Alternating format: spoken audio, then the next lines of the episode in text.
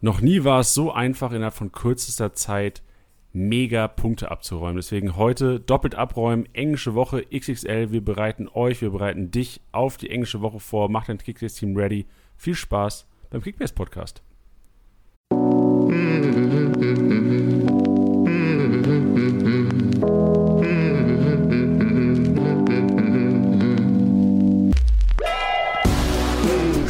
Spieltagssieger wie Sieger, der Kickbase Podcast. Mit deinen Hosts Titti und Janni. Ja, liebe Manager, grüßt euch zusammen. Eure zwei Lieblings-Kickbase-Manager hocken wieder vor dem Mikro und haben Bock auf Podcast, Titti. Was geht? Ja, ich freue mich auch auf diese Sonderfolge, die ausschließlich über die Super League gehen wird. Und ich hoffe, ihr habt sieben Stunden mitgebracht. Ähm, sechs Stunden werde ich mit Wut füllen. Die letzte Stunde wird sachlich gefüllt. Ja, also selbstverständlich geht es natürlich um, um Kickbase, denn das ist der Kickbase-Podcast, präsentiert von unserem Partner Tipwin und wir heißen euch natürlich herzlich willkommen. Ähm, wir haben das lange nicht mehr gemacht hier. Lass mal ganz kurz uns nochmal vorstellen, weil wir, ähm, klar, viele sind jede Woche dabei, für alle, die neu einschalten. Wir beide schaffen für Kickbase, schaffen im Marketing und ähm, hocken im Grunde genommen einmal die Woche, jeden Montag hier im Kickbase-Podcast und freuen uns, dass du eingeschaltet hast. Ganz genau. Das ist, das ist das, was uns äh, hierzu qualifiziert. Und äh, Gott sei Dank haben wir auch einige Insights, was das Spiel selber angeht. Ähm, deswegen liegt da auch so unser Hauptaugenmerk drauf. So sieht's aus, ja genau. Was, was machen wir denn heute? Wir, wir stellen euch zuerst mal vor unseren Rahmenplan. Also, was erwartet euch heute? Klar, wenn wir so ein bisschen auf den letzten Spieltag eingehen, werden uns die Challenge-Modi anschauen, wie das Ganze da lief, werden über unsere Office-Liga reden, wie es in unserer Büroliga läuft, auch immer ganz interessantes Ding. Ähm, dann selbstverständlich die Learnings, was haben wir, welche Erkenntnisse ziehen wir aus den, aus den vergangenen Spieltag, was können wir als Kickbase-Manager mitnehmen, was uns besser macht in den nächsten Wochen und dann selbstverständlich gehen wir auf den 30. Spieltag an, weil der, Freunde, der steht morgen schon an. Oder wenn ihr den Podcast morgen hört, heute. Ja, 30. Spieltag, englische Woche und ähm, wir werden auch darüber quatschen, denn die Episode heißt ja auch englische Woche XL doppelt abräumen werden unsere Erfahrungen teilen, wie wir sonst in englischen Wochen managen. Ob wir aktiv managen, ob wir sagen, okay, Freunde, lehnt euch zurück, Aufstellungen sind nicht einzusehen, wir gehen mit dem, was wir haben. Oder innerhalb der kürzesten Zeit oder innerhalb von ein, zwei Tagen Team umkrempeln. Bin mal gespannt auf unsere Erfahrungswerte, weil wir haben ja schon, ähm, man kann ja auch teilweise sagen, leider schon einige englische Wochen mitgemacht, die sicherlich die eine oder andere Tabelle umgekrempelt haben. Ja, das stimmt wohl. Wir starten rein ähm, wie, wie, lief der Spieltag denn? Wie, wie ging es dir denn? Wie war dein Wochenende? Wie hast du den Spieltag wahrgenommen? Was, was hast du erlebt? Soll, soll ich euch was sagen? Der Spieltag lief gut bei mir. Also, wow. Können wir das, können, können, könntest du es gerade nochmal sagen? Kann ja sein, dass einige Hörer vielleicht ja, das, das, das also ich, haben. Ich, sag mal so, zur Hälfte lief er gut. Ich spiele ja, ich spiel ja in zwei Ligen, die sehr, sehr, sehr kompetitiv sind. In der Office-Liga, die habe ich ja schon komplett abgeschrieben. Ich weiß, das sollte man als Kickbase-Manager nicht machen. Ähm, aber von meinen elf Mann, die ich besitze, punktet einfach jede Woche zwei unterschiedliche Leute mal gut. Ähm, deswegen ist da gar keine Konstanz drin. Aber in der Liga mit meiner Fußballmannschaft bin ich tatsächlich Spieltagssieger geworden. Wow, Titi, geil. Bin, Glückwunsch, Alter. Was ein bin, Drive heute hier. Ja, ich bin auf der 1 mit äh, 80 Punkten Vorsprung, 1263 Punkte. Und äh, es stehen noch Da Costa und Kunja aus. Und die hinter mir haben weder Herr Tana noch Mainzer. Alter, Tilly, was ein Tag, ey. Wie, wie ging es dir gestern Abend? Wann, wann, hast du realisiert, dass du das Ding holst am Wochenende? Äh, tatsächlich auch erst gestern Abend. Ich hatte gar nicht mehr reingeschaut. Und äh, dann hatte mir mein guter Kumpel Alex geschrieben: Ey, Glückwunsch zum Spieltagssieg. Starke Leistung. Und ähm, ja, das habe ich mir dann mal direkt mal schmecken lassen. Und ehrlich gesagt muss ich auch sagen, äh, Matchday Challenge lief bei uns ja auch richtig gut. Ja, Matchday Challenge war verrückt. Also ich habe Anatol hatte gestern einen Screenshot geschickt von, ähm, es waren echt, also Anatol, Tiddy und ich, wir sind quasi ein Punkt auseinander jeweils. Also inzwischen, okay, sind ein paar Korrekturen drin. Du bist vorne mit, äh, ja, von fünf Punkten sind wir drei, also heftig. Also ähm, ich sag's wie es ist, ja. acht Plätze muss ich noch gut machen, dann bin ich auf 1860. das wäre wichtig. Ey, weißt ich sehe gerade, Max Kruse war krank gut in der Matcher-Challenge. Ja? Ich habe Ja, ich Max Kruse äh, besser als wir alle. Hat 1560 Punkte gemacht mit seinem Team. Oh, welchen Platz hat er da? Heftig. Ähm, 1131, was ja auch jetzt inzwischen von ähm, 61.000 Managern echt gut ist. Äh, 1131. Platz ist Max Kruse. Ach so, ich dachte Punkte, da dachte ich mir, der ist aber am weitesten. Nee, nee, 1560 Punkte hat er gemacht mit ah, ja. krank. Also der, Bailey aufgestellt. Finde ich auch interessant. Oh, der hat, der ja. hat dran geglaubt an Leon Bailey. Also da auch nochmal der Hinweis, ähm, ich bin das beste Beispiel dafür, wenn eure Liga gelaufen ist. Matchday Challenge macht unfassbar viel Spaß. Ähm, da kommt ihr einfach rein, wenn ihr oben auf euren Liganamen tippt, da seid ihr dann in der Ligenauswahl. Unten rechts steht Beitreten. Da geht ihr dann drauf und wählt den unteren äh, Punkt, nämlich die Challenge aus. Da gibt es die Matchday Challenge, die gibt es jeden Spieltag. Und es gibt natürlich immer mal wieder äh, Aktionen mit Partnern oder halt auch mit uns mal gerne selber, ähm, wo es andere Bedingungen gibt und auch andere Preise. Denn jetzt läuft gerade noch der letzte Part der 11 Team Sports Challenge letzter Part bedeutet der letzte Spieltag, wo ihr was gewinnen könnt. Und äh, da gibt es einen fetten Gutschein oder fette Gutscheine, so muss man es ja bet äh, betiteln. Äh, wir packen euch den Link direkt in die Challenge auch noch in die Show Notes, also schaut da auf jeden Fall vorbei. Da ist die Chance, dass ihr abräumt, sogar noch deutlich höher als bei der Matchday Challenge selber. Und wen ihr da aufstellen sollt oder wie ihr da rangehen sollt, das werdet ihr wahrscheinlich heute noch einfach erfahren. Was ich ja unfassbar finde, dass in der äh, 11 Team Spots Challenge der erste Platz fast so viele Punkte hat wie der erste Platz in der Matchday Challenge. Ja, das schon. Obwohl ja. du ja weniger Budget hast. Also es zeigt mal wieder so, dass der Spieltag, also der erste Platz in der 11 Team Spots Challenge, Christian Günther, Mats Hummels, Roland Salai, Haaland, Hofmann, Udukai, Müller, äh, Morey, Demirovic. Also siehst du auch, dass mit wenig Geld einiges möglich war am Wochenende. Ja, Lass uns vielleicht auch ganz, also wichtig, dass du die, die Shownotes angesprochen hast, da könnt ihr generell mal vorbeischauen, da sind jede Menge Links drin. Wenn ihr da noch was nicht kennt, checkt's ab. Also es geht um Twitch, YouTube und Co. Sind wir alles, äh, sind wir sehr aktiv auf allen Kanälen. Also Twitch war eine Lüge, da sind wir noch nicht sehr aktiv, aber werden sicherlich in den nächsten Wochen aktiver werden, auch im Hinblick auf nächste Saison. Haben wir einiges in den Startlöchern, was wir da, was wir, was wir twitchen wollen, was wir livestreamen wollen. Und von daher lohnt sich auf jeden Fall ein Follow, ein Abo, ein Daumen hoch, was auch immer auf allen möglichen Kanälen. Würde ich mir einfach mal jetzt frei behaupten. Ja, und, und wo wir dann da auch dabei sind, dann sind wir auch fertig mit der Promo. Ähm, was wir auch schon lange nicht mehr gemacht haben, ist, ihr könnt unseren Podcast sowohl auf Spotify als auch auf Apple Podcasts, könnt ihr uns eine Bewertung mal da lassen. Boah, heftig, geil. Ey, das haben wir wirklich, das haben wir bestimmt ein halbes Jahr nicht mehr gemacht. Ja, eben. Und da, da könnt ihr gerne mal euer Feedback da lassen. Ähm, und dann können wir das vielleicht auch geiler filtern und würde uns natürlich auch freuen. Ja, also wirklich, ähm, ich, ich, erinnere mich, wir hatten vor einem halben Jahr mal gesagt, alle, die, die keinen Bock haben, das zu machen oder sagen, der Podcast ist scheiße, gibt mal lieber keine Bewertung ab. Aber ähm, nee, es ist for real. Alle, die, wenn ihr Verbesserungsvorschläge habt, wenn ihr Kritik habt, wenn ihr sagt, ähm, ist genau so, wie ihr es jetzt macht, ist das Beste, besser geht nicht. Auch das natürlich. Also von daher würde ich mich echt freuen oder würden wir uns freuen von Kickbase-Seite her, wenn generell Bewertungen reinfließen, ob positiv, negativ. Natürlich Verbesserungsvorschläge sind eigentlich immer so das, das Beste, würde ich behaupten. Also wir freuen mich immer, wenn in den DMs von Kickbase irgendwelche äh, Wünsche, Verbesserungsvorschläge bezüglich des Podcasts sind, weil wir machen ja den Podcast auch nicht, nur weil Tiddy und ich Bock haben, über Kickbase zu quatschen. Ja, aber im Grunde genommen könnten wir dann auch 24-7 Live-Podcast machen, weil wir reden ja die ganze Zeit über Kickbase. Ja, das stimmt wohl. Ja, wir machen das ja primär für euch. Und von ja. daher ähm, wollen wir das euch ja auch ein bisschen recht machen. Jedem kann man es nicht recht machen, aber äh, wenn die Mehrheit für etwas ist, sind wir auf jeden Fall äh, bereit zu reden. Vielleicht anders als Hansi Flick und Hasan Salihamidzic. Alright, ja, dann starten wir rein, oder? Ja, starten wir rein. Ähm, also zu den kniffligen Szenen zuerst und bevor wir zu den Learnings kommen, das wird wieder über den Base-Artikel abgefangen. Also für alle, Natürlich. die jetzt sich äh, zu, was weiß ich, Thomas Müller, Fehler für Gegentor. Es waren wieder einige Sachen am Wochenende, die sicherlich Erklärungsbedarf benötigen. Ihr werdet aufgeklärt. Das Ganze werdet ihr in der Kickbase-App auf der Base in Form eines Artikels von uns finden. Ganz genau. Learnings to die. Was hast du gelernt am Wochenende? Was würdest du sagen, ist das, was dir weiterhilft in den nächsten Wochen als Kickbase-Manager?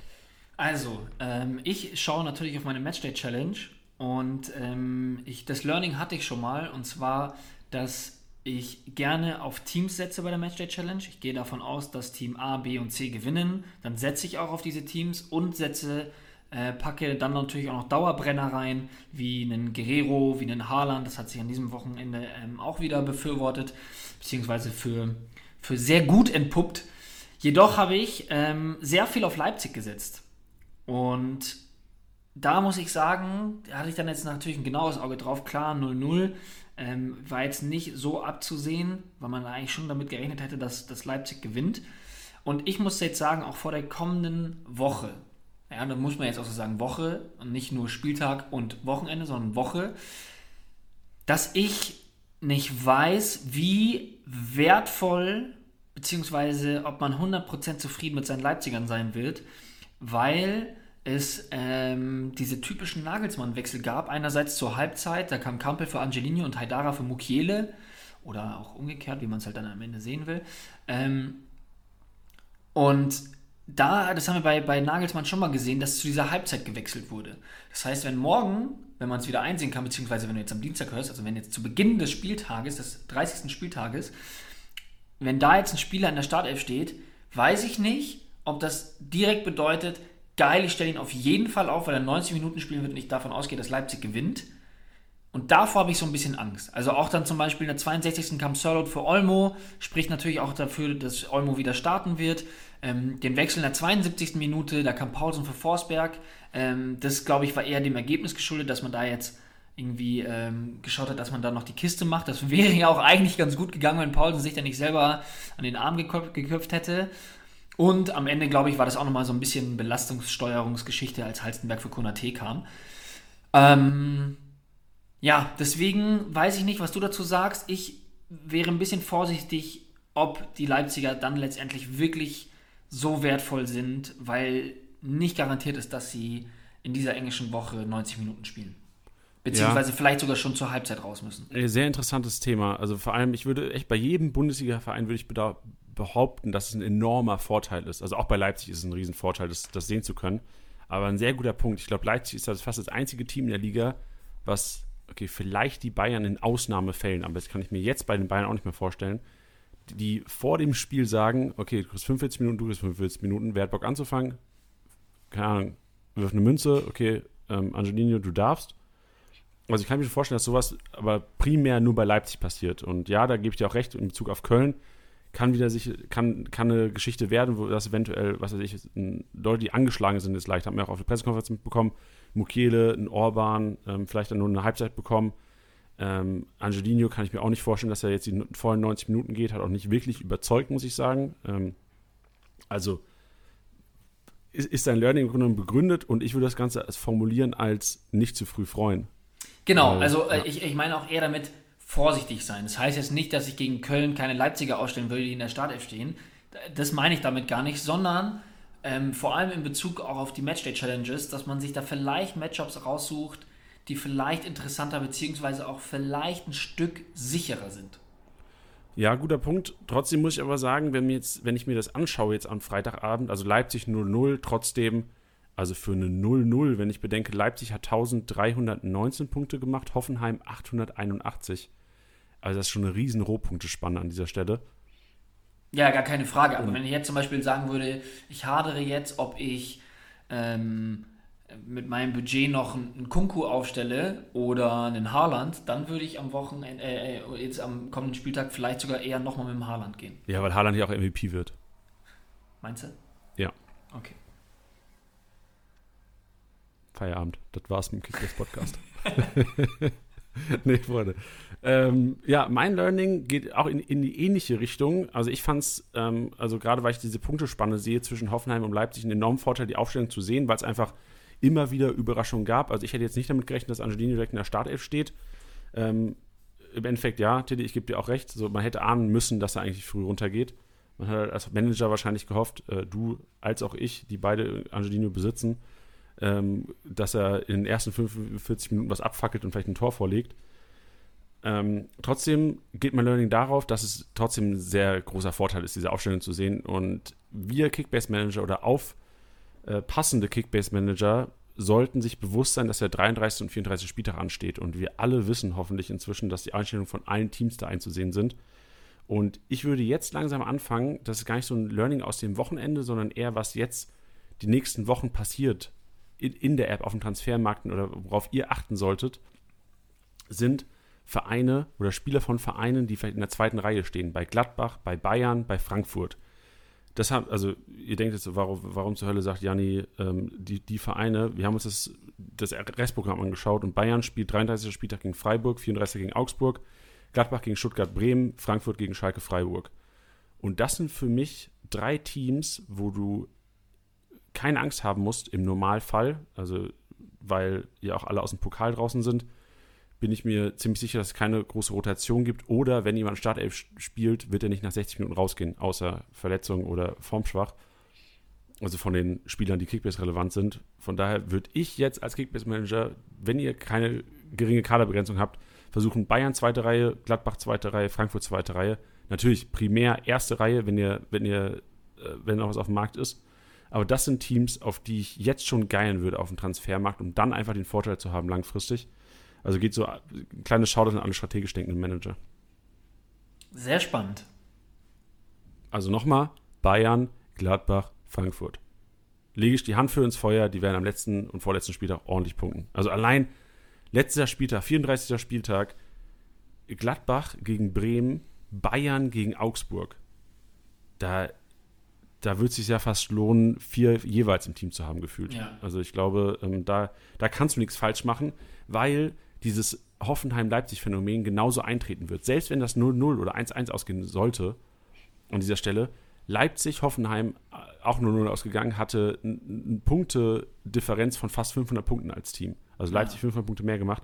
Und das wird so oder so eintreffen. Also ich kann mir nicht vorstellen, dass Augsburg in Bayern gewinnt am letzten Spieltag. Ich kann mir nicht vorstellen, dass Bremen gegen Gladbach gewinnt.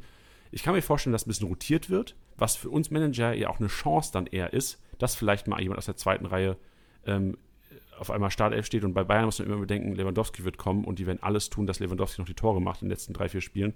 Mhm. Und von daher volle Kapelle und jetzt schon managen, dass ihr dann vor allem am 33. und 34. Spieltag die wichtigen Punkte macht im Saisonendspurt. Ja, also und eine Sache möchte ich noch sagen, bevor wir jetzt ähm, auf den kommenden Spieltag ähm, explizit eingehen. Äh, wir hatten das in unserer PK schon gesagt, die äh, übrigens morgen bzw. am Dienstag auch wieder stattfinden wird ähm, vor, vor Alert. Shows. Alert. Alert. Ähm, für diejenigen, die nicht wissen, äh, was da stattfindet, ähm, wir, Janni und ich, treffen uns auf YouTube nochmal, ähm, um vor dem Spieltag nochmal drauf einzugehen, wer war beim Abschlusstraining dabei, wer hat sich vielleicht noch verletzt, was äh, gab es noch für Traineraussagen auf den PKs und so weiter und so fort. Und anschließend gehen wir natürlich auch noch auf eure Fragen ein. Ähm, das heißt, wenn ihr das nicht verpassen wollt, könnt ihr einfach Kickbase bei YouTube eingeben und unserem offiziellen Kanal folgen. Ähm, und ich sage es, äh, habe es deswegen erwähnt, weil ich da das auch am Freitag gesagt hatte, dass ähm, ich aktuell die Finger von den Hertha-Spielern lassen würde und dann auch für den jeweiligen Spieltag äh, für die Mannschaft gegen die Hertha spielt, einfach aus dem Grund, dass wir nicht genau wissen, wann die Nachholspiele sind, dass bis dahin Verletzungen stattfinden können, äh, auch Sperren. Das gab jetzt übrigens da auch eine Frage, wann denn Spieler gesperrt sind, weil zum Beispiel Santa Maria ähm, äh, die fünfte gelbe Karte gesehen hat und jetzt ja eigentlich gegen Hertha spielen würde. Ähm, äh, die, die Sperren äh, zählen immer für den kommenden äh, Spieltag beziehungsweise für das kommende Meisterschaftsspiel. Deswegen wird jetzt Santa Maria nicht ausschließlich gegen das Spiel, äh, für das Spiel gegen Hertha gesperrt sein, sondern ähm, für das kommende. Das nur auch eine wichtige Info. Und aufgrund vieler Verschiebungen da und vielen Unsicherheiten würde ich schauen, möglichst die Finger von zu lassen. Klar, es gibt auch Dauerbrenner immer in den Teams, die man dann auf jeden Fall aufstellen kann. Ähm, aber wenn man eine Option hat, würde ich lieber die sichere Option gehen, als da irgendwie zu gambeln. Das auch nur so als Learning. Stark. Gehen wir über zum 30. Spieltag, Tilly. Ja, bitte. Ähm, und hier noch kurz was vorab. Wir haben, es kann sein, treue Podcast-Hörer ist vielleicht aufgefallen, wir haben uns neue Mikros angeschafft. Und hm. ähm, normal ist es immer so, man kann trinken während des Podcasts und das hört man nicht. Und jetzt ist es so, ähm, ich habe Durst. ähm, ich würde jetzt kurz mal was trinken, Tilly. Nur, also, dass die Leute nicht wundern. So, es kann sein, dass man was hört davon, weil die Mikros einfach krank sind. So, ihr hört vielleicht einen Unterschied auch teilweise. Wir sind mega begeistert. Ähm, ja, deswegen, ich trinke kurz was und dann kannst du schon mal einläuten, Tilly. Währenddessen. Ja, das äh, kann ich sehr gerne machen, denn wir be beginnen. Ja, ich kann leise sogar, ich kann leise. Ich habe es völlig umsonst angesprochen. Ich bin begabter Trinker Äh, oh, das kann man vielleicht auch falsch. Das kann man vielleicht auch Das Snippet machen. für die Folge haben wir auf jeden Fall schon. ja. Nee, ich, ich schaffe das sogar leise, habe ich gerade gemerkt. Sorry, dass ich angesprochen habe. Sorry, für, dass ich Zeit gewastet habe. Köln-Leipzig. Let's go. Let's go. Ähm, genau, mit der Partie fangen wir an, ähm, weil das die erste Partie des Spieltags ist. 18.30 Uhr, ab 17.30 Uhr können wir uns die, Aus äh, die Aufstellungen anschauen. Und ähm, ich hatte ja meinen Part da schon gesagt gehabt. Nichtsdestotrotz gehen wir da auch, würde ich jetzt mal einfach mal behaupten, ich zumindest gehe da schon auch mit einem klaren Sieg, Sieg der Leipziger aus. Ähm, ja, weil die jetzt trotzdem im Endspurt nochmal alles reinschmeißen werden. Ähm, es sind immer noch viele Punkte, die vergeben werden können. Wir glauben zwar nicht, dass die Bayern jetzt groß schwächeln werden, nichtsdestotrotz, ähm, ja, glaube ich, verliert ein Nagelsmann dann nicht den Fokus und möchte alle Punkte holen, die er holen kann. Und ähm, ja, deswegen würde ich da klar auf die Leipziger gehen. Ja, hat auch gestern in der Pressekonferenz vor dem Spiel angesprochen, dass ähm, er diesen Zwei-Punkte-Schnitt halten möchte.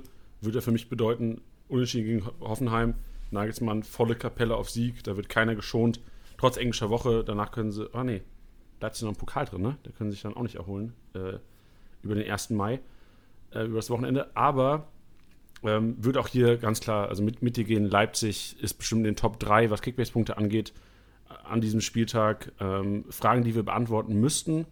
Zum ersten äh, Angelino, längere Spielzeit, dann Chancen für Heizenberg, Klostermann, vielleicht sogar Benny Hendricks, der eventuell mal einen Überraschungsstartelf-Einsatz bekommen könnte. Und wir müssen über Köln sprechen, weil ja. Köln hat, also man muss sagen, Köln spielt keinen schlechten Ball, hat auch keinen schlechten Fußball gespielt jetzt gegen, gegen die Leverkusener, war konstant, hat auch irgendwie ganz gute Ballbesitzanteile gehabt, so wie ich das mitbekommen habe ähm, hat es aber jetzt nicht geschafft, irgendwelche entscheidenden 1 zu 1 Duelle zu gewinnen. Und da wird auch äh, mein Blick hin gegen die Leipziger, also Leipziger im 1 gegen 1, also gerade ein Olmo, ein Kunku, ja, enorm dribbelstarken Sabitzer, äh, körperlich und dribbelstark. Ähm, und ich glaube, da wird das Kölner Problem sein, morgen Abend. Also gerade diesen entscheidenden 1 gegen 1 Duelle, die jetzt ein Diaby oder ein Bailey gewonnen haben am, am wann haben die gespielt? Samstagabend ähm, die werden jetzt halt einen Olmo, einen Kunku, äh, einen Sirlot und einen äh, Sabitzer gewinnen. Und ich glaube, das wird der, der Hauptgrund sein, warum Köln A zu wenig Torschancen kommt, weil du hinten Upamecano hast mit einem, was weiß ich, Orban, Konate oder vielleicht auch Heizenberg Klostermann, je nachdem, wie es aussehen wird in der Dreierkette. Oder Überraschung Mukiele. Ähm, wird es so sein, dass Leipzig das dominieren wird und Köln auch zu wenig Torabschlüssen kommen wird, weil sie einfach immer wieder wegen Leverkusen in diesen 1 zu 1 Duellen hängen bleiben, weil diese individuelle Klasse im Vergleich zu Top-Teams wie ähm, Leverkusen, Leipzig einfach fehlt. Ja, und ich glaube auch, dass ähm, sowohl die Mannschaft als auch äh, Nagelsmann da einen sehr großen Ansporn, hatten, Ansporn haben nach dem 0-0 im Hinspiel, ähm, dass sie sich da jetzt auf jeden Fall die drei Punkte krallen wollen. Genau, und eine Person, die ich gerne bei Köln hervorheben würde, ist äh, Max Meyer. Mhm. Und Leute haben sich lustig gemacht drüber und vor allem nach dem Video von seinem Vater sicherlich einer, der auch im anderen Kontext erwähnt wurde in den letzten Wochen. Trotzdem würde ich ihn aus Kickbase-Sicht auch gerne mal äh, leicht loben. Mir ist aufgefallen, seit Max Meyer bei Köln spielt, spielt Köln mehr Ballbesitzfußball, was ja generell für Kickbase relevant hat. Und äh, klar, ich würde Max Meyer jetzt nicht empfehlen gegen die Leipziger, aber ähm, Max Meyer ist sicherlich einer, wenn Köln mal wieder leichtere Gegner haben sollte. Also werden sie ja beispielsweise ähm, 34. Spieltag gegen Schalke. So doppelte Brisanz für Max Meyer an dieser Stelle. Kann mir schon vorstellen, dass Max mal einer ist, der ähm, für das, was er momentan wert ist, vielleicht am 31. Spieltag gegen Augsburg oder am 34. Spieltag gegen Schalke, einer ist, den man ruhig mal aufstellen kann, auch in, in Ligen oder in, wenn ihr ein Stack-Team habt. Wenn jetzt beispielsweise, was weiß ich, wer spielt am 34. Spieltag? Ich glaube, Leverkusen-Dortmund. Wenn ihr jetzt da keinen Leverkusen aufstellen wollt oder einen Leverkusener wie Palacios Aranguiz draußen lassen wollt und lieber mal Max Meyer bringen wollt, ist es auch, auch eine Alternative. Ich wollte nur die Chance nutzen, einfach mal Max Meyer hier zu promoten, weil der macht für das Köln echt ähm, relativ unerfolgreich Fußball spielt, ganz gute Kickbase-Rohpunkte. Hm. Starker, starker Input. Starker Input, auch Bielefeld gegen Schalke? Fragezeichen. Preiswerte ja. Punkte fürs Wochenende, sicherlich hier zu Hause. Und mein Gedanke sofort, wenn ich Bielefeld höre, Innenverteidiger-Duo Pieper Nilsson ähm, ich will mich nicht wieder, ich, ich lehne mich ja sehr oft aus dem Fenster die letzten Wochen. Also ich hoffe nicht, dass äh, einige darunter auch leiden mussten. Ich hatte ja ähm, auch, auch die Leipziger jetzt letzte Woche so gelobt und auch an 1 predicted. Ähm, gegen die Hoffenheimer hat er nicht geklappt. Hätte vielleicht geklappt mit dem Pausentor am Ende. Weiß man nicht, wie das mit den Punkten äh, gewesen wäre, aber von Rohpunkten her auf jeden Fall vorne mit dabei gewesen. Muss sagen, Nilsson Pieper für mich vielleicht einer der besten Innenverteidiger-Duos für diesen Spieltag. Also gegen, gegen Schalke gibt es sicherlich eins zu klären. Schalke sucht immer wieder diesen hohen Ball nach vorne und ich kann mir schon vorstellen, dass Pieper und Nielsen bei einem zu null enorm gut punkten werden. Ich würde mal 140, 150 predikten. Okay, direkt mit Punktzahl. Ja, ich würde ich würd da auch noch jemanden reinschmeißen, nämlich äh, für dieses, um, die, um das Dreieck zu komplettieren, nämlich äh, Stefan Ortega. Oh yes. Ähm, aber denkst du, ja, aber ich, das Problem sehe ich bei Ortega, dass gar nicht so viel aufs Tor kommt. Der, der punktet immer gut, aber der punktet gut gegen Teams, die ja viel aufs Tor ballern, weil er einfach ein kranker Torhüter ist und unfassbare Sachen rauskratzt. Ja, aber ich glaube, wenn, wenn Hünteler einen besseren Tag erwischt ähm, als, gegen, als gegen Freiburg ähm, und Marc Uth vielleicht zurückkehrt, ähm, ja, also ich, ich kann mir schon vorstellen, dass er was zu tun haben wird. Und selbst wenn nicht, ähm, ist, ein, ist, ein, äh, ist ein zu Null definitiv nicht abwegig. Und das sind schon auch mal dicke Punkte äh, für, für, für, einen Keeper. Weil ich glaube, ob es ein ansehnliches Spiel wird, bezweifle ich. Ich habe ja auch äh, vor dem Spieltag ähm, die, die, die äh, Partie Augsburg ähm, gegen Bielefeld schon auch als ein, als ein hartes Pflaster ähm, betitelt. Das wurde es meiner Meinung nach auch. Und ähm, ja, das könnte ähnlich werden gegen Schalke. Ich sehe dann aber dennoch die Vorteile bei Bielefeld. Ähm, willst du auch gleich noch was zu sagen? Ich finde, wichtig wäre da, ob Klos spielt oder nicht. Ähm, aber nichtsdestotrotz, was du gesagt hast, für mich wären da die Spieler, auf die ich gehen würde, auch Pieper, Nilsson, Ortega oder vielleicht sogar auch noch ähm, äh, ein Salif Sané, wenn er denn, äh, wenn er denn von Beginn an spielen kann, ähm, weil er einfach die Rohpunkte-Maschine ist, die wir seit Jahren kennen. Boah, Salif Sané gegen Klos. Mega geiles Duell. Da habe ich richtig Bock drauf. Ja, also das könnte für ein oder das könnte ja mega Kickbase-Punkte abräumen für, für Salif Sané. Sollte Bielefeld äh, da hoch reinspielen, was sie am Wochenende oft gemacht haben, was man so aus den Highlights gesehen hat. Ja, ja, ja, voll. Deswegen. Aber Thema Klos, äh, Kickbase-Pressekonferenz reinziehen. Morgen 17 Uhr auf YouTube, Link findet ihr in den Show Notes. Reden wir auf jeden Fall über die Bielefelder, über die Schalker äh, oder generell über das Duell, werden wir philosophieren und die neuesten News von der Pressekonferenz der jeweiligen Vereine mit einfließen lassen. Von daher morgen mehr als heute im Podcast. Dann ein Spiel, was sicherlich für Hinteregger enormes äh, Potenzial hat gegen Ex-Verein. Hinteregger. Ähm, oh, hat der Bock. Der hat richtig Bock. Und ähm, heute kam die Meldung, dass äh, das Comeback möglich ist, also im, im Rahmen des Möglichen. Von daher, ähm, ja, also ich, ich wünsche es mir. Oder, Tilly? Ja, Total. Also äh, ich glaube, das geht ähm, allen, allen äh, Hinti-Besitzern genauso. Ich glaube aber auch, dass man im Laufe des Dienstags da noch ein paar Infos kriegen könnte. Ähm, wie es denn da ausschaut, ob er mittrainiert, ob er beim Abschlusstraining dabei ist. Äh, das wird man wahrscheinlich auch im Laufe des Montags noch mitkriegen. Ähm, ja, genau. Deswegen da auf jeden Fall noch kurz die Füße stillhalten und alle Infos werden da auf jeden Fall, denke ich, noch folgen. Genau. Wenn er spielen sollte, würde ich ihn auf jeden Fall aufstellen. Genau. Das Wichtige ist, ähm, dass er, also ich wäre relativ positiv gestimmt. Ich habe mitbekommen, dass er am Sonntag beim äh, Spielersatztraining, was quasi dann nach dem Spieltag stattfindet, wo alle trainieren, die nicht so viel Spielzeit hatten oder beziehungsweise gar nicht gespielt haben, äh, komplett mitgemacht hat. Und von daher würde mich jetzt wundern, wenn er nicht spielen würde gegen die Augsburger. Ja. Ja.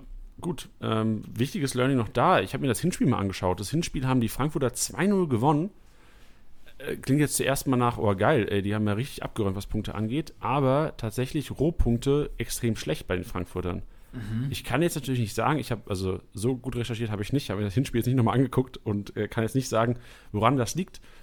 Aber vielleicht nicht die Frankfurter overhypen. Also ich kann mir gut vorstellen, dass vielleicht einfach dieser Spielstil beider Vereine ähm, fast so identisch ist. Halt Frankfurt ein bisschen mehr Qualität drin, das ist ein bisschen mehr, mehr Qualität drin aber beides jetzt nicht Vereine, die unfassbar gerne mit Ballbesitz spielen und von daher vielleicht ähm, gar nicht so viele Rohpunkte an diesem Wochenende, weil gar nicht so viele Pässe in der gegnerischen Hälfte jeweils an, anfallen werden.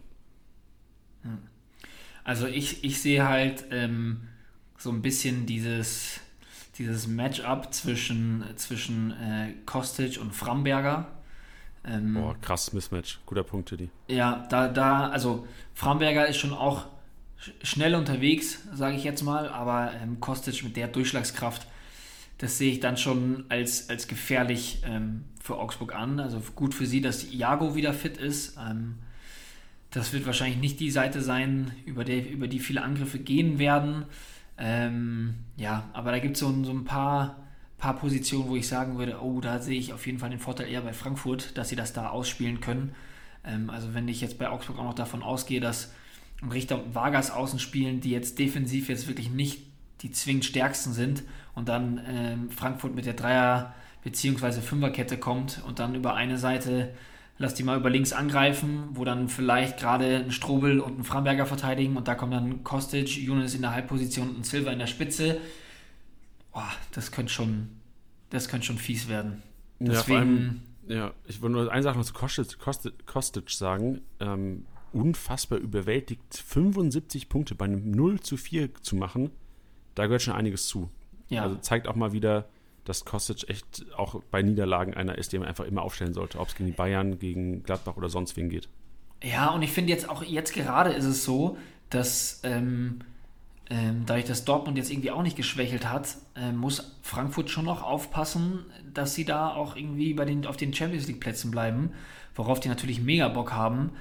Deswegen glaube ich, dass ich mir da schon eine Reaktion zu dem Spiel jetzt am Wochenende, also würde ich mir wünschen, ich kann es mir auch vorstellen, auch wenn die Aussagen von Adi Hütter jetzt vielleicht nicht so motiviert klangen, dass er das sich vielleicht eher seinem kommenden Arbeitgeber äh, gegönnt hat. So klang das ja nach dem Spiel. Ja. Ähm, möchte ich jetzt aber auch nicht weiter werten.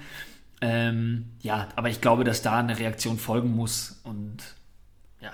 Vor allem, was man nicht vergessen darf, auch eine allgemeine Info bei Wolfsburg, Frankfurt, Dortmund geht es ja jetzt, also Leverkusen ja, ein bisschen Außer, Außenseiterchancen, aber generell geht es ja bei den genannten Teams, bei den vier Teams geht es um zwei Champions League Plätze. Und es spielt immer wieder eine Rolle die Tordifferenz. Von daher glaube ich, dass es für Kickbase Manager ganz geil sein kann, solche Mismatches zu haben. Also jetzt mal Frankfurt-Augsburg ist für mich ein klarer Vorteil für Frankfurt. Heißt aber auch, sollte es 2-3-0 stehen für Frankfurt, werden die nicht aufhören, Fußball zu spielen. Den wird ja. bewusst sein, Wolfsburg sieben Tore bessere Tordifferenz Heißt für uns Kickbase-Manager, boah, geil, ich hätte richtig gerne, weil ein Kostic nicht in der 70. runtergeht. Ich weiß, dass der in der 90. noch genauso viel rennen wird und genau diesen Tordrang entwickeln wird wie in der fünften Minute. Von daher auch mhm. da ein Vorteil, wenn man mit Wolfsburgern, Frankfurtern und Dortmundern geht, weil die einfach immer weiter Gas geben. Man hat gestern bei Dortmund gesehen, Dortmunder ähm, auch, was hat Hummels Tor gemacht, in der 95. gefühlt, oder der 90. oder 89. Ähm, immer wieder Tatendrang, immer wieder Drang zum Tor. Und Tordifferenz spielt eine Rolle. Und uns in die Karten. Hm. Und wer auch spielt morgen Abend, Bayern gegen Leverkusen. Oh ja. Auch, oh, da gibt es da gibt's ein paar spannende oh, Geschichten. Oh, oh, hast, hast du eine Geschichte für uns, Teddy? Also, ich denke, dass da, da gibt es da gibt's viel Bedarf. Ähm, zum einen ist natürlich die Frage, ob Lukas Hernandez spielen wird bei den Bayern ähm, und auch, ob Goretzka wieder fit wird. Ähm, und ich muss sagen, nach dieser, nach dieser Top-Leistung von Musiala. Ähm, ich habe ich hab ja am, am, Freitag sogar noch gesagt gehabt, es ist ein Spieler, von dem ich zwar ausgehe, dass er in der Startelf steht, aber auf den ich persönlich nicht gesetzt hätte, weil ich das Gefühl hatte, dass er in den letzten Wochen neben diesen ähm, die natürlich auch überwiegenden starken Aktionen schon auch immer wieder Unsicherheiten hatte, die mir nicht gefallen haben. Ähm, das muss er wahrscheinlich gehört haben, weil er mir das direkt heimgezahlt hat mit einem Doppelpack. Ja. Mhm. Ähm, ganz sicher. Und ähm, jetzt ist natürlich der Hype groß, zu Recht auch. Ähm, ich kann mir nämlich gut vorstellen, dass er wieder starten wird, dieses Mal für Sané, der dann eine pa Pause bekommen wird. Das wäre für mich eine, eine, eine, Rotation, die Sinn machen würde. Es gab auch viele Diskussionen, dass man sagt, wenn Hernandez auffällt, dass Alaba in die Innenverteidigung geht und Musiala ähm, neben Kimmich auf die 6 bzw. ins zentrale Mittelfeld, was er ja auch schon mal gemacht hat. Da sehe ich ihn nämlich nicht mehr eben aufgrund dieser Unsicherheiten, die man ja immer mal wieder hat aufblitzen sehen und seine Stärke liegt einfach da vorne. Also ich sag's mal so, äh, ich begrenze ihn ab, ab, ab, der, ab der Position des Zehners, also des zentralen offensiven Mittelfelds, glaube ich nicht, dass wir ihn außerhalb einer Ausnahmesituation da nochmal im zentralen Mittelfeld auf der 8 oder auf der 6 sehen werden, weil er zeigt, was er da für Qualitäten hat. Das sieht man bei dem 1 zu 0, wie er da nochmal alle austänzelt. Das ist der Wahnsinn. Und das hat er, das hat er jetzt nicht zum ersten Mal gemacht. Und genau da braucht man ihn jetzt auch und da macht es Sinn. Und ich glaube nicht, dass, dass äh, man ihn dann wieder auf die 6 stellt. Ich glaube eher, dass man dann äh, hofft, dass ein Goretzka fit werden sollte, wenn es denn bei Hernandez nicht klappen würde. Und wenn das nicht passieren sollte, also wenn beide ausfallen sollten, Hernandez und äh, Goretzka, so jetzt habe ich es, dass dann Javi Martinez wieder seinen lang ersehnten Einsatz bekommt. Ähm, entweder in der Innenverteidigung oder auf der 6. Ich glaube zwar eher auf der 6, aber ich kann mir nicht vorstellen, dass Kuman, Sané, Chupomoting, Müller und Musiala in der Startelf stehen. Jetzt ist die Frage, die wir Kickbase-Manager uns stellen. Wie schätzt du denn Leverkusen ein? Leverkusen jetzt seit Hannes Wolf mit einem Sieg gegen Schalke, mit einem 0-0 gegen Hoffenheim, mit einem 3-0 gegen Köln. Denkst du, die sind wieder im Kommen und haben eine Chance gegen die Bayern oder wird das eine klare Kiste und wir überschätzen jetzt einfach Leverkusen, weil sie gegen Köln 3-0 gewonnen haben, auch gar nicht so überzeugt haben vom Ballbesitz her. Ähm, also von Statistiken her haben sie nicht überzeugt. Äh, Hoffenheim 0-0, Schalke 2-1, ja, gegen Schalke gewinnst du halt 2-1. Ähm, wie schätzt du es ein? Generell das Duell. Wie siehst du Leverkusens Chancen und würdest du vielleicht Leverkusen auch nicht aufstellen gegen die Bayern? Ja, also es, es kommt natürlich immer auf die Spieler selber drauf an. Also ähm, ich, ich, ja, ich bin immer so ein bisschen vorsichtig. Ähm, ich, ich würde jetzt gerade auch mal sagen, um ganz kurz auf die Aufstellung der, der Leverkusener zu kommen. Ähm, ein Palacios hat nur eine Halbzeit gespielt, ein Jedwai hat nur eine Halbzeit gespielt ähm, ist dann die Frage, ob man dann den anderen Spielern den Platz lässt oder eben, dass man sagt, der spielt nur eine Halbzeit, damit er fit ist gegen die Bayern. Ich gehe ähm, von letzterem aus, also ich sehe äh, jetzt war er auch wieder in der Startelf, einfach aufgrund der, auf der, aufgrund des, des Vorteils der, der Geschwindigkeit gegenüber Tar. Ähm, kann mir dann aber vorstellen, dass, dass Jetwei startet, vielleicht Tar irgendwann zur Stabil, äh, Stabilisierung reinkommt und Tar dann am Wochenende spielt. Und das wirst du gerne hören. Ich kann mir gut vorstellen, dass Frimpong spielen wird. Einfach um nochmal diesen defensiveren Part auf den Außen zu haben. Ähm, Warum ich dann ich das gerne hören? Weil du in letzter Zeit oft über Frimpong geredet hast und ihn, glaube ich, auch oft in der Startelf gesehen hast.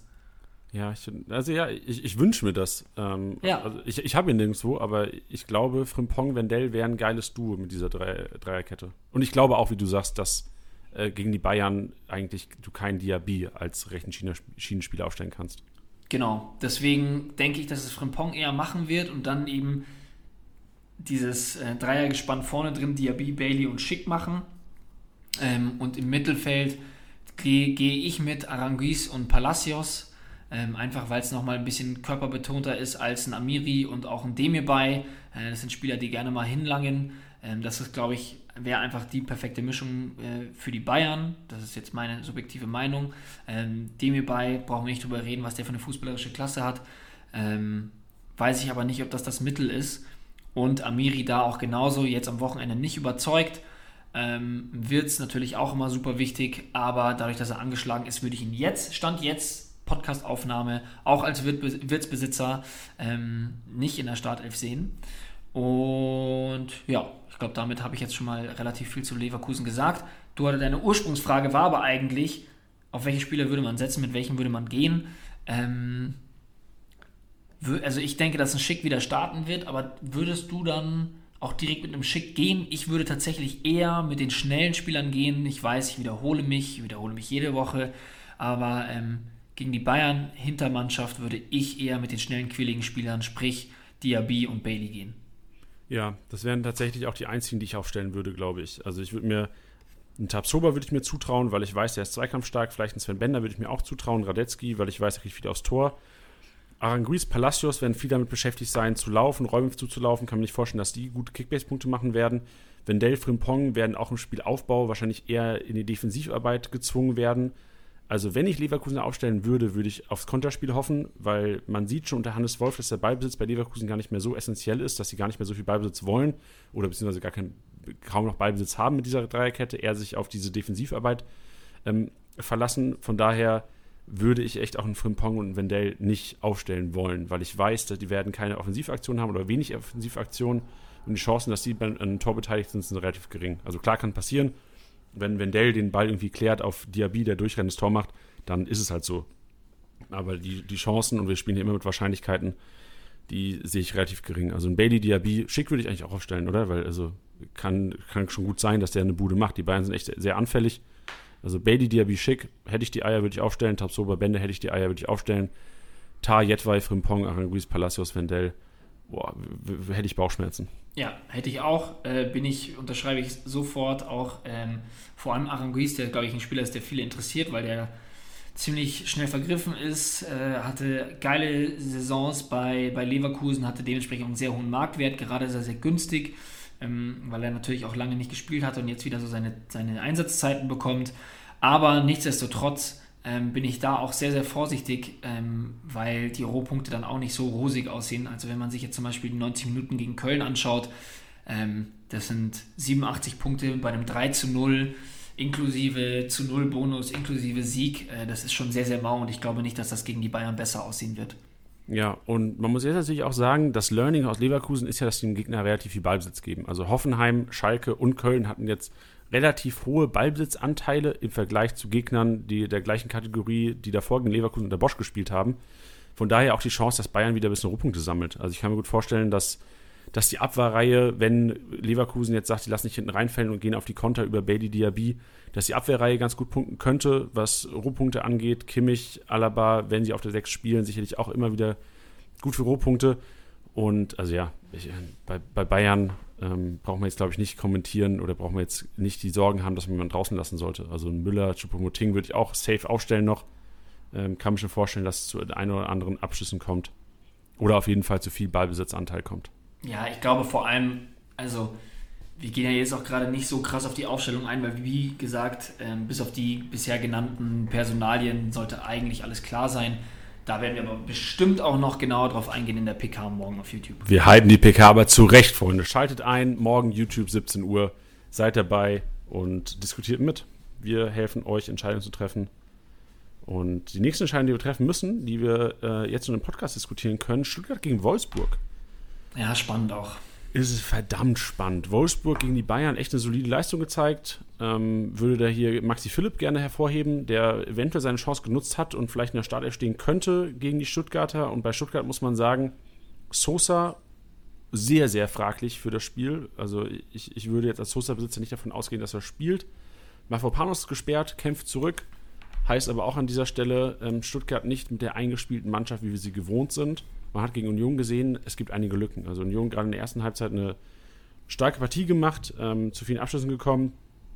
Und auch hier wäre es mir, ähm, äh, mit Stuttgart hätte ich ein bisschen Bauchschmerzen, würde auch trotzdem alle aufstellen, weil Stuttgart immer wieder zu, zu Überraschungen neigt, würde aber hier auf die Wolfsburger setzen, weil Wolfsburg mich einfach auch gegen die Bayern teilweise überzeugt hat. Hm. Ja, ähm, ja, und also, Maxi Arnold, sorry, ich würde gerne Maxi Arnold nochmal hier hervorheben. Maxi Arnold ist zurück und kann mir gut vorstellen, dass der einiges an Rohpunkten wieder aufholen muss, auch jetzt, wo er das Spiel verpasst, verpasst hat. Naja, ich glaube auch. Also ich möchte auch nochmal äh, Maxi Philipp ansprechen. Ich glaube auch, dass das die Variante sein wird, die jetzt dann auch gegen Stuttgart gespielt wird, weil Babu die fünfte gelbe Karte gesehen hat. Ähm, deswegen würde ich davon ausgehen, dass Baku wieder auf den Rechtsverteidiger hinten hingeht, auch wenn er das selber wahrscheinlich gar nicht so gerne hört. Ähm, und dann Philipp eben den, den rechten Außenspieler macht. Es gäbe noch Joao Victor, ähm, der hat mich aber wieder mal nicht überzeugt. Klar, gegen die Bayern ist es natürlich schwierig, ähm, aber nichtsdestotrotz gab es da so viele, so viele Ballverluste und Aktionen, wo ich einfach nur im Kopf schütteln konnte. Ähm, ja, deswegen ein Spieler, auf den ich persönlich überhaupt nicht setzen würde und ähm, gehe da dann auch eher mit Philipp auf der rechten Seite Brekalo wird dann auch wieder reinrutschen. Genau, Frage für mich dann auch noch bei Wolfsburg ist, nach seinem Assist und natürlich auch direkt wieder Punkten, ähm, wie es mit Otavio ausschaut. Ja, das ist knifflig. Also eigentlich würde ich sagen, Otavio spielt links, weil er einfach momentan der bessere Linksverteidiger ist. Ja. Ähm, aber ich sehe auch gerade. Ah, der hat die fünfte Gelbe gesehen, natürlich.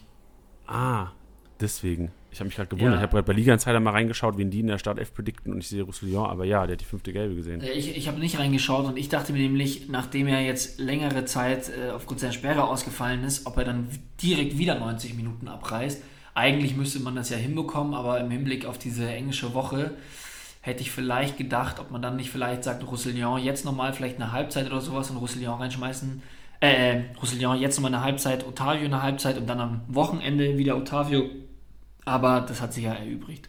Entschuldigung an der Stelle. Ja, was für mich interessant wäre, also Babu gesperrt, äh, Otavio verletzt, Steffen äh, noch weiterhin verletzt, wird ja auch für mich bedeuten, also, also Baku sollte safe Rechtsverteidiger spielen. Was bedeutet das für Baku-Besitzer?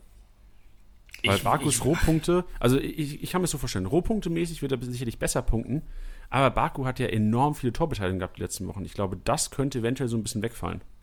Ja, ich glaube, ich, ich glaube, ich glaub, dem muss man sich bewusst sein, gar keine Frage.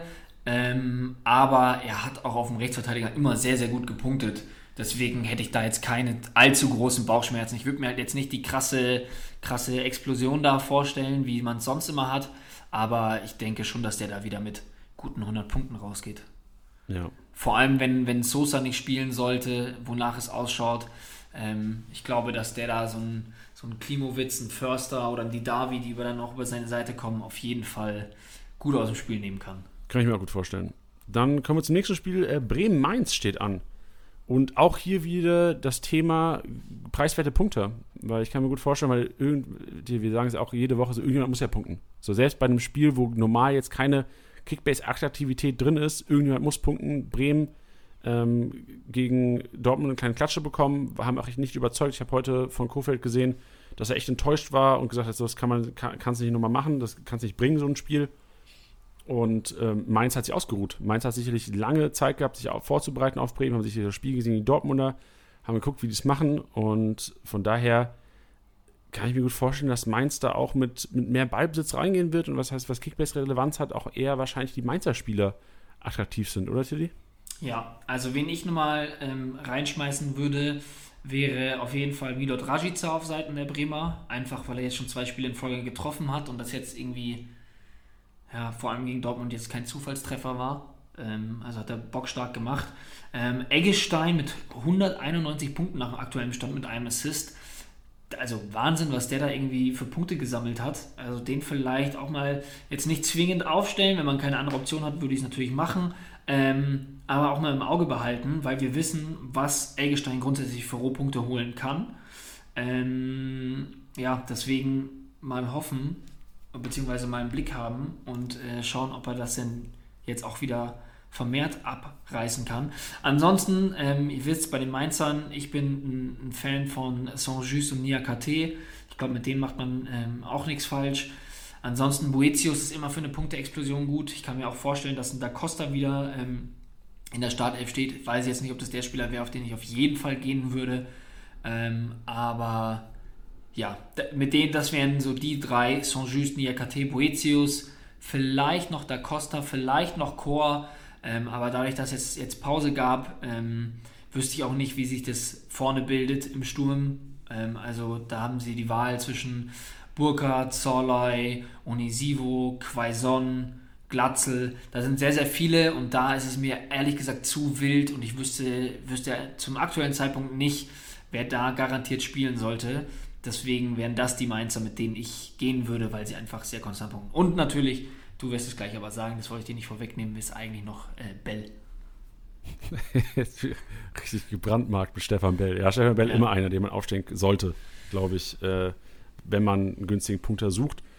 Würde aber hier ganz kurz noch sagen zur, zur Sturmgeschichte, wenn ihr jetzt irgendwelche Stürme habt von Mainz, schaut euch auf jeden Fall die Pressekonferenz morgen an. Also wir werden uns die Pressekonferenz von Mainz reinziehen werden schauen, wer da erwähnt wurde und eventuell gibt es da Tendenzen zu einem Glatzel, zu einem Quaison, weil Quaison ja eigentlich immer gesetzt werden fit.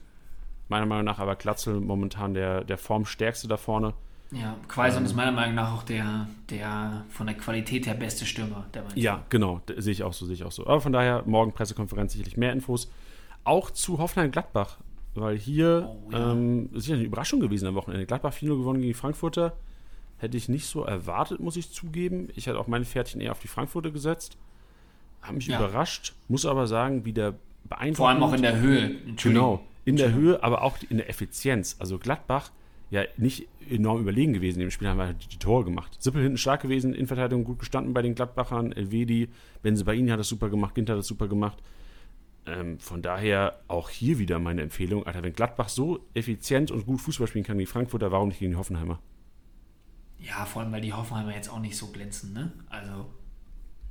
Ja, Hoffenheim ist echt, also ich will die Qualität nicht absprechen, aber es ist echt immer wieder zu sehen, dass es einen kleinen Abfall gibt zu den Top-Teams. Also Hoffenheim ja eigentlich von der Qualität her, gerade mit dem Kramaric müsste man meinen, okay, die sind in der Lage, mit Top-Teams mitzuhalten, aber halt auch in Statistiken gesehen, gegen die Leipziger ist auch echt Ballbesitz, ähm, Passquotenmäßig, Zweikampfquotenmäßig ähm, leichten Abfall gewesen. Ich glaube schon, dass es auch gegen Gladbach da ähm, ein leichtes Mismatch gibt, wenn Gladbach die Effizienz hält. Also ich kann mir gut vorstellen, dass die Hoffenheimer da wieder hinten mauern werden. Die Leipziger sind auch nicht zu enorm vielen Chancen gekommen.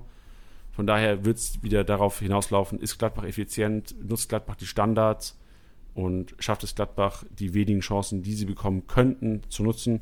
Wenn nicht, ist es auch eine klassische, klassische Partie, die 0-0 ausgehen könnte. Ja, aber ich glaube, ich glaube, dass Gladbach da den Schwung mitnimmt. Ich glaube auch, dass wir da eine, eine ziemlich gleiche Startaufstellung sehen werden. Ähm, das Einzige, was man sich natürlich überlegen könnte, wäre Christoph Kramer, der wieder fit ist, ob der reinrückt. Ähm, aber nach dem aktuellen Stand, glaube ich, kann ich mir gut vorstellen, dass man wieder mit der Viererkette spielt und ähm, auch ähnliches wieder abrufen möchte. Und diese Doppelspitze mit Tyram und Plea, wir haben das ja auch schon vor ein paar Wochen gesagt, dass Tyram da wieder richtig Spitze spielt, hat man gesehen, tut ihm gut, kam da zu geilen Chancen, die er letztendlich nicht gemacht hat. Ähm, aber er kommt auch in diese 1 gegen 1 Situation, wo er auch gerne mal einen Elfer rausholt. Das habe ich auch schon mal vor Wochen gesagt, ähm, dass Tyram super anfällig dafür ist, beziehungsweise super, ja, sagt man anfällig? Nee, anfällig ist negativ behaftet. Äh, ein Spieler ist, der gerne mal einen Elfer rausholt, sagen wir es so. So ist, glaube ich, besser formuliert. Ähm, deswegen würde ich sagen, dass die Attraktivität äh, Tyram in seinem Team zu haben, jetzt nochmal deutlich gestiegen ist durch die Formation. Also ich gehe mit, bei dem Spieltag wieder mit Gladbach. Ja, um ehrlich zu sein. klar, also Wahrscheinlichkeit ist auf jeden Fall größer. Genauso die Wahrscheinlichkeit wird auch größer sein, dass Dortmund gegen Union Berlin gewinnt. Das letzte Spiel am äh, Mittwochabend, was wir thematisieren werden hier im Podcast. Und ähm, hier würde ich Mats Hummels gerne mal hervorheben. Unfassbar, was er gestern für Rohpunkte gemacht hat. Immer wieder im Spielaufbau einge, eingeschaltet und ähm, klar, durch das Tor jetzt noch mehr, glaube ich, fast 300 Punkte gemacht. Zeigt mir aber auch, dass Hummels ähm, und vielleicht auch für nächste Saison, also im Hinterkopf, Boateng, wenn Boateng zu Dortmund kommen sollte, äh, zeigt mir schon, dass Hummels einfach ein Top-Verteidiger ist und gerade für in Ballbesitzteams die Innenverteidiger auch ganz geil punkten können, weil sie einfach diese Plus 5 geklärt und wenn Pässe in der gegnerischen Hälfte stattfinden, ähm, enorm Rohpunkte sammeln könnten. Und dafür war Mats Hummels gestern einfach ein Paradebeispiel. Ja, ähm, ich, ich glaube allerdings, dass im, im, Gegensatz zu dem Spiel gegen Bremen, dass das Mittelfeld nicht so offensiv aussehen wird. Ähm, also sprich Bellingham, Dahut und Brandt. Also ich kann mir gut vorstellen, dass es wieder einen nominellen Sechser gibt, ähm, bestehend aus entweder Jan oder eben Delaney. Ähm, dadurch, dass Delaney jetzt gerade angeschlagen ist, würde ich eher mit Jan gehen. Ähm, ich kann mir Brandt ehrlich gesagt dann nicht nochmal vorstellen, weil gerade bei Union, wenn du dir da das, das Mittelfeld anschaust, ähm, Gentner, der eine geile Partie gemacht hat, äh, Max Kruse, der sich da auch gerne mal hinten reinfallen lässt, ein Prömel, ähm, ein Andrich, boah, da brauchst du auf jeden Fall mal jemanden, der, der ordentlich zulangt und ähm, das sehe ich dann nicht nochmal bei, den, bei, den, bei dem Trio bestehend aus Dahut, Bellingham und Brandt. Ähm, ja, Bellingham, ich würde, also kann man eigentlich, ich, ich, ich kann nicht sagen, dass er nicht spielt. Das geht einfach nicht. Der ist, der ist zu geil aktuell. Und ähm, auf den Rechtsaußen würde ich dann halt auch noch eben schauen, auf der Rechtsaußen ähm, würde ich schauen, ähm, ja, würde ich mir noch ein paar Stimmen anhören, mal schauen, was so beim Training noch gesagt wird, weil da stellt sich für mich noch die Frage, ähm, ob äh, Reina, Hazard oder Knauf starten werden. Klar, Reina Tor geschossen, meiner Meinung nach auch wieder eine richtig gute Partie gemacht. Aber nichtsdestotrotz äh, wissen wir alle, in dem Fußball im Jahr 2021 ähm, hat das nicht, nicht immer was zu bedeuten. Deswegen bin ich gespannt. Ähm, ja, bin gespannt, was, auch was du dazu sagst. Weil auf der anderen Seite Reus und Haaland sehe ich als gesetzt.